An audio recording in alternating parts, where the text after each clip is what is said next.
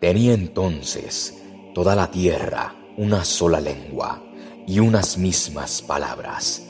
Y aconteció que cuando salieron del oriente, hallaron una llanura en la tierra de Sinar, y se establecieron allí.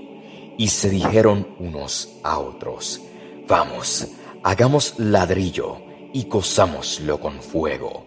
Y les sirvió el ladrillo en lugar de piedra, y el asfalto en lugar de mezcla. Y dijeron, vamos, edifiquémonos una ciudad y una torre cuya cúspide llegue al cielo, y hagámonos un nombre, por si fuéramos esparcidos sobre la faz de toda la tierra.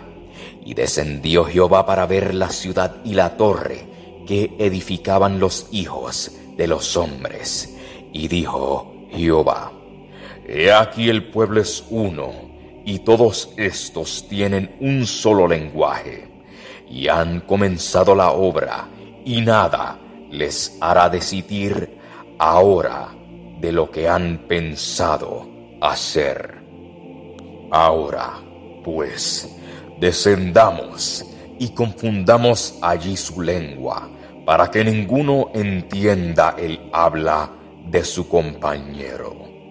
Así los esparció Jehová desde allí sobre la faz de toda la tierra y dejaron de edificar la ciudad.